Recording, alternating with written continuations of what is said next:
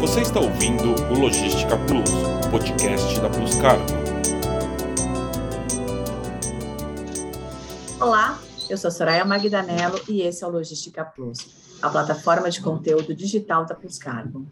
Em um recente levantamento feito em julho de 2021 pela Confederação Nacional da Indústria, CNI, que consultou cerca de 128 empresas e associações industriais, mais de 70% dos entrevistados relataram terem tido dificuldades com a falta de containers ou de navios.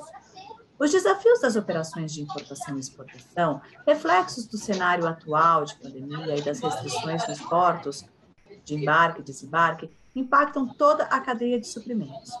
Hoje, vamos explicar quais são os principais desafios das indústrias perceptivas para os próximos meses e como se planejar para seguir com as atividades. Para ficar por dentro das novidades e ter acesso às informações do mercado de comércio exterior, fique com a gente e se inscreva no canal aqui embaixo. E hoje, para conversar com a gente sobre esse assunto, eu tenho o prazer de receber o Luiz Eduardo da Cilimed Indústria de Implantes. Muito obrigada por aceitar o meu convite, Luiz. É uma honra ter você aqui.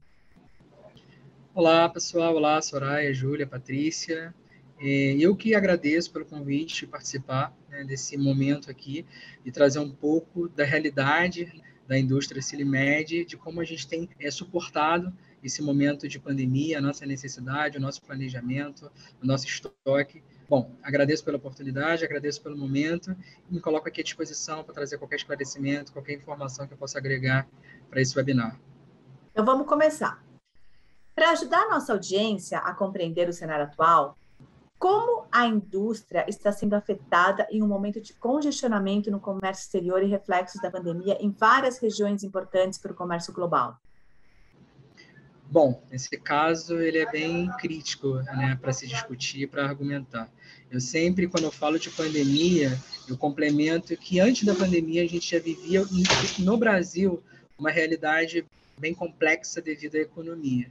Então, como a economia é bem apertada, um cenário financeiro do nosso país bem crítico, a gente já iniciou a pandemia com um reflexo um pouco impactante, né? A economia do país que vinha num andamento é, bem apertado, e a situação ficou um pouco pior com a entrada da pandemia. Eu acredito que dentro de um processo de comércio exterior, seja importação ou exportação, existem etapas e cada etapa foi impactada em um certo ponto. Ou seja, falando primeiramente de importação, quando a gente faz uma negociação de compra, quando a gente busca um fornecedor para atender a nossa demanda de fora, a gente vai fazer uma negociação inicial para ter o valor, para ter a, o orçamento né, oferecido por ele. Num primeiro momento, a gente enfrenta o aumento do custo pela compra de material, ou seja, as negociações passaram a ficar mais complexas, os fornecedores passaram a aumentar o custo de venda devido à necessidade da pandemia, devido à necessidade é, financeira, seja da empresa, seja do país. No segundo momento, a gente tem a questão da entrega, ou seja, toda compra, toda negociação, ela incide num prazo de entrega. E muitas empresas pararam com a pandemia, muitas empresas reduziram as equipes durante a pandemia, muitas empresas tiveram, de fato, o problema com a escassez de insumo, com a compra de insumo pra, para a produção ou para o abastecimento dos seus estoques. Então, muitas empresas elas não conseguiram atender as demandas dentro do prazo. Muitas empresas elas tiveram a dificuldade né, de conseguir garantir a produção dentro do prazo esperado e, consequentemente, isso atrasa a operação de compra internacional, consequentemente, isso atrasa o recebimento da matéria-prima ou do material que vem de fora e, consequentemente, isso atrasa o planejamento interno da indústria, da empresa que está fazendo uma importação. Num segundo momento, entra o frete internacional. Muitas das vezes a gente tem uma grande dificuldade de fazer uma compra internacional durante a pandemia e o frete internacional, seja ele aéreo ou marítimo, na empresa que eu trabalho hoje, 99% são fretes aéreos. A gente está tendo uma dificuldade muito grande com companhias aéreas e com o custo do frete. Bom, o valor do frete aumentou consideravelmente. Muitos aeroportos estão com várias restrições e isso traz para a gente um atraso muito grande. O número de voos reduziu em grande parte. Então, hoje, quando a gente tenta fazer, por exemplo, um aéreo consolidado, basicamente a gente tem uma dificuldade, porque com a redução de voos, muitas empresas tentando embarcar ao mesmo tempo, então a gente às vezes consegue o booking, mas muitas das vezes a carga rola. A companhia aérea coloca para um voo seguinte. No mês de julho, por exemplo, eu tive uma carga urgentíssima do nosso maior fornecedor aqui na empresa, e essa carga ela rolou quatro vezes e ela levou cerca de 20 dias para poder embarcar. Em paralelo ao frete internacional, em casos de coleta, né, basicamente existem processos que a coleta demora demais. Então, assim, o fluxo do transporte terrestre, do transporte aéreo nacional para fazer coleta também atrasa. Então, aí a gente tem um segundo exemplo, né? Primeiro, a dificuldade com o fornecedor, em segundo, a dificuldade com a companhia aérea ou com a companhia marítima, e em terceiro, o desembaraço. Por quê? Porque uma carga, quando ela cai no destino, no caso no Brasil, no canal laranja ou no canal vermelho, basicamente a dificuldade né, de ter um fiscal para poder atender a exigência, seja de fiscalização documental ou de fiscalização documental e física, a gente fica nas mãos deles e basicamente a gente tem que aguardar ainda até que a carga seja liberada. Então a pandemia ela trouxe um processo de congestionamento, certo? Ou seja, todos os processos estão demorando mais e os custos eles aumentaram consideravelmente, porque as empresas precisam seguir, elas precisam tocar, então muitas das vezes elas precisam, de fato, aumentar o custo para poder conseguir se manter. E tem todo o processo aí de atendimento, SLA, é, Service Level Agreement, né, que é o tempo que a operação leva, que a produção ela não para. Então a gente tem que trabalhar com planejamento, com replanejamento e com um jogo de cintura em cima desse planejamento para a gente avaliar a cobertura que a gente tem de matéria-prima, a cobertura que a gente tem de material, para poder, de fato, não gerar uma ruptura dentro da produção que pode gerar uma perda de lucro e um problema sério aí no nosso financeiro, de fato. Luiz, muitas empresas é, estão relatando falta de produtos na cadeia de abastecimento. É, com o Pixison agora, no início do segundo semestre, fora esse monte de problema que a gente está vivendo, como a indústria pode conduzir um planejamento para não faltar insumos na produção? Bom, Soraya, esse problema é crítico, sem dúvidas. Hoje, no escopo de compra nacional e internacional que eu tenho na minha empresa, grande parte é de matéria-prima. Na verdade, a minha equipe e eu, nós compramos matéria-prima para poder atender a nossa produção. O que eu posso falar para você é que todo o planejamento que a gente possui, ele precisa ser revisado, avaliado e replanejado semanalmente. É, um pouco do meu dia a dia aqui na Cilimed. É, nós recebemos né, todo o follow-up do nosso PCP semanalmente. Dentro desse follow-up, a gente discute item por item, matéria-prima por matéria-prima. A gente discute a necessidade de antecipar determinadas compras, determinados embarques. E a gente discute a cobertura. O que seria a cobertura? É a avaliação do material que a gente tem em estoque e qual o prazo que a gente tem para poder entrar com um novo material. Ou seja, eu tenho um produto X e esse produto X ele vai me atender até a data Y. Então, em cima dessas informações, eu trabalho o meu planejamento de compra.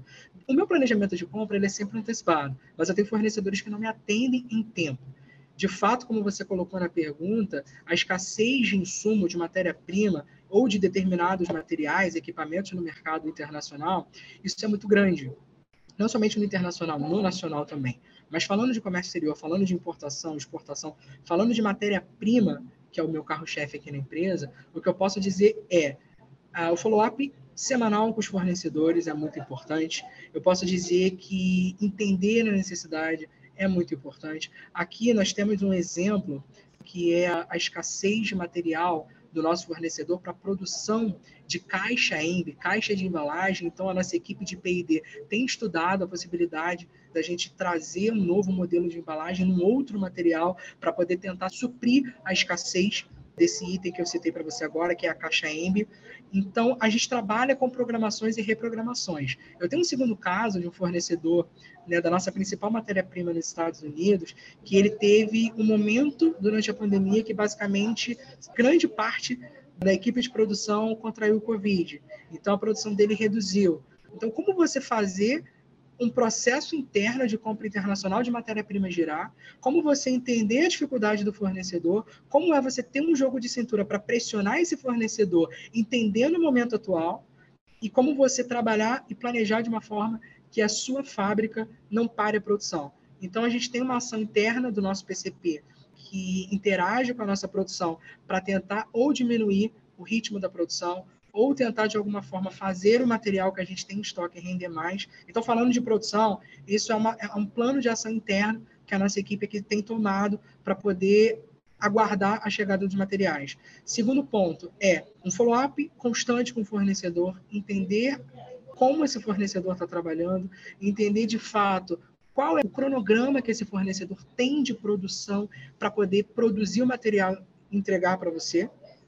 E um follow-up também, falando de, de frete internacional de desembaraço, é ter um, um cronograma e um follow-up com a gente para você entender quais são as melhores saídas, é você entender é você prever que trazendo no frete aéreo consolidado, por exemplo, essa carga pode vir a rolar uma, duas, três ou quatro vezes, mas se você trouxer no priority né? Pode ser que você não tenha esse tipo de problema, você vai pagar um pouco a mais, mas você vai ter a certeza, né, de que você vai ter aquele material. Aí a gente avalia. A gente tem a meta de redução de custo, a meta de saving, mas o que, é mais vantajoso? Você pagar um frete internacional mais caro ou você ter uma possível ruptura na sua produção que vai gerar para você, né, não somente um desgaste, mas um prejuízo cinco vezes maior do que você pagar um, um frete internacional em caráter priority. Então, é você avaliar cada parte da logística, você entender, você ter um cronograma e saber que esse cronograma ele vai ser ajustado ou semanalmente ou diariamente.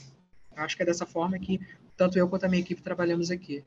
Esse ano eu acho que a gente não conseguiu manter né, os budgets, acho que ficou por uma segunda etapa, né? Isso. Porque não dá, né? Não dá para prever. Exatamente, exatamente. E o que é interessante no ponto de planejamento é que quando nós começarmos a fazer o planejamento do orçamento de 2022, a gente já vai contar com aumento de frete, com possíveis aumentos de produtos, entendeu? Então a gente acaba meio que não é se habituando, mas é conhecendo a realidade do mercado. Vocês não tiveram a fábrica parada, falta de insumo? Então, tivemos dois meses de fábrica parada sem produzir, dois meses no ano de, de 2020. E, bom, esse ano não tivemos resultados de ruptura é, ainda, né? A gente tem esse acompanhamento, mas a gente, com toda a dificuldade que a gente tem né, em receber o material, em ter a, a, o feedback do material pronto, a gente trabalha sempre com grandes dificuldades. Mas eu até não, não mencionei anteriormente, mas acho que vale a pena é, complementar é que quando a gente faz o follow-up com os nossos fornecedores né, estrangeiros, a gente sempre pede um aprovisionamento de liberações de carga. Ou seja, a gente tem solicitado em, semanalmente a eles uma atualização de todas as liberações que eles vão nos dar até dezembro de 2021. Ou seja, eu sei, por exemplo, que no próximo mês eu tenho três liberações, quais são as datas. Então, eu tenho que semanalmente fazer o follow-up se aquele planejamento está correto, se aquele planejamento teve alguma alteração. E quando vai chegar no próximo, eu tenho que questionar se vai ter alguma mudança, se não vai ter. Então, acho que essa pressão uma pressão de uma forma positiva, né? No fornecedor é muito importante esse contato, né? Entender como está a preparação e a expectativa em, e previsão de liberação. Planejamento, né? Acho que é a palavra-chave. Exatamente. Né? Ô, Luiz, é, você já deu bastante dica para a gente, mas se você pudesse compartilhar outras dicas sobre como é, você é, lida, como os gestores podem lidar com todas essas questões, com todo esse planejamento que estão presentes nesse momento tão desafiador, quais seriam?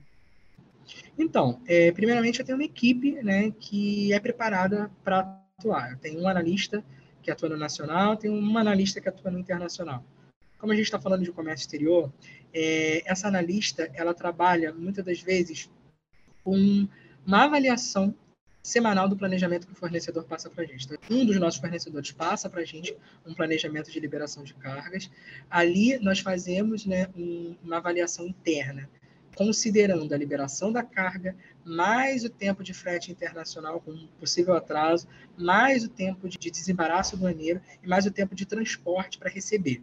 Hoje a gente recebe algumas cargas no Galeão, próximo da nossa empresa, mas a gente recebe algumas cargas também no aeroporto de Cabo Frio. Então, quando a gente faz um planejamento de uma carga que vai para Cabo Frio, a gente considera pelo menos um dia a mais, que é o transit time de Cabo Frio para a zona norte do Rio, que é onde fica a nossa fábrica. Então, acho que o planejamento da operação, considerando possíveis atrasos, é um primeiro caminho. Por quê? Porque a gente vai contar dias a mais de acordo com as experiências que a gente tem tido nos últimos meses. Um segundo ponto que a gente avalia sempre também é quando a mercadoria embarca, como eu vou liberar essa carga aqui no Brasil? Ou seja, hoje aqui a gente trabalha com drawback.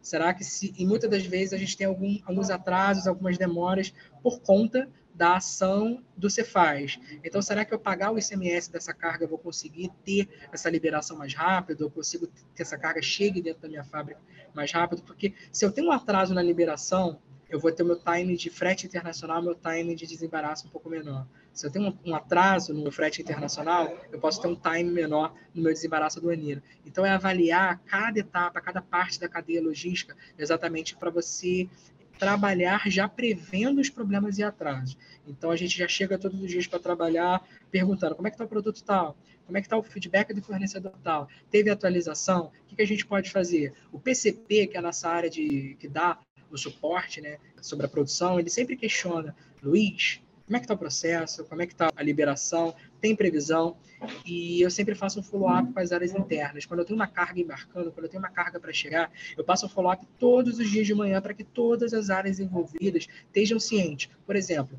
follow-up que eu posso passar no dia. Carga embarca hoje, previsão de chegada amanhã, contamos dois dias de liberação, perspectiva de chegada na fábrica na data X. Se a, diariamente eu atualizar essas informações para o meu time de PCP, por exemplo, ele consegue fazer um traquejo com a área de produção a tempo de esperar para que aquela mercadoria chegue no dia X e basicamente com a ciência de que diariamente a gente pode ter uma atualização de atraso. Então é um follow-up com áreas internas também que eu sempre faço aqui nos casos críticos. Luiz, que aula de organização, hein? Olha, Sim. muito boa e esclarecedora a tua participação aqui com a gente. Muito obrigada. Espero que a gente possa ajudar mais pessoas a se planejarem dessa forma como você. Obrigada de novo por aceitar o nosso convite. Eu que agradeço pela oportunidade. É um canal que, para mim, é muito importante. Eu tenho 13 anos na área de Comex, então já vi muita coisa. É, não cheguei a falar sobre frete marítimo, porque hoje, basicamente, eu não trabalho com frete marítimo, mas a gente sabe que, assim, complementando, né, que o marítimo também é uma área que está bem, bem complexa. É, antigamente, nós, nós conseguíamos ter uma redução de custo, um saving bem considerável, trazendo né, as cargas de fora via operação marítima. Hoje já não é dessa forma, ou seja, alguns, é, algumas empresas que, que não têm saída, que precisam fazer o tráfego internacional por container, elas estão pagando um preço muito alto, um custo muito alto em relação às tarifas praticadas em anos anteriores. Então, assim, é um cenário crítico. Mas eu acho que a gente tem que agradecer diariamente por estar vivo, pela saúde e sobre o processo em si, a gente está aprendendo junto a cada dia com todas as mudanças que estão acontecendo. Então, mesmo tendo deixado aqui para vocês algumas dicas, algumas informações sobre o meu dia a dia, sobre o meu trabalho, diariamente tem sido um aprendizado muito grande, porque a pandemia eu acho que ela veio para isso também, veio para ensinar. Eu acho que sim, porque a gente teve que se remodelar muito rápido, a gente teve que aprender muito rápido, a sermos criativos, achar solução. Sim, a gente estava tão acostumado a um dia a dia com aquilo que quando a pandemia veio para mostrar que a gente precisa realmente usar da criatividade para resolver vários problemas, né? Não só colocar todo mundo no home office em uma semana, mas continuar, né? Continuar melhorando os nossos processos, né? Exatamente. E aquilo, o home office ele traz praticidade, ele traz até um certo conforto, mas chega um momento que se você não tiver um equilíbrio emocional, o home office ele pode atrapalhar. E o equilíbrio emocional ele serve não somente para o rendimento físico e mental, mas para o rendimento de você saber lidar com as pressões. Né? Então, imagina, se lidar com pressão no escritório, no ambiente corporativo já é difícil, imagina você lidar com uma pressão dentro de casa, a quilômetros do, do, do seu ambiente de trabalho, onde você não está do lado de uma área parceira que pode te dar um suporte ali de imediato. Não pode perguntar, né? Não Exatamente. Tem ninguém do lado então, para você gritar, ó, oh, fulano, é, me ajuda aí. É por isso que eu digo, é por isso que eu falo muito do aprendizado, né? E a gente acabou aprendendo também a negociar. Porque quando a gente negocia com fornecedores de fora, basicamente a, as técnicas de negociação hoje são outras. Por quê? Porque o fornecedor ele tem condições né, de dar descontos, de, de reduzir, mas para para pensar, se o seu fornecedor depende de uma matéria-prima de um outro fornecedor, ou de um material de um outro fornecedor, que o custo aumentou, como que ele vai te dar uma abertura maior para uma negociação? Né? Então é aquilo, a gente importa, a gente exporta, mas a gente tem o resultado final, a gente tem o, né, o saving da operação, o custo da operação que a gente precisa trabalhar para poder atingir as metas da empresa. Então é muita coisa envolvida né, até a chegar cadeia, ao né? resultado né? final. Exatamente. Uma cobrança interna muito grande também. É, até porque a gente tem muita cobrança diariamente, porque todos os dias muda a data do navio, da saída do navio, o, frete aéreo muda três, quatro vezes na mesma negociação.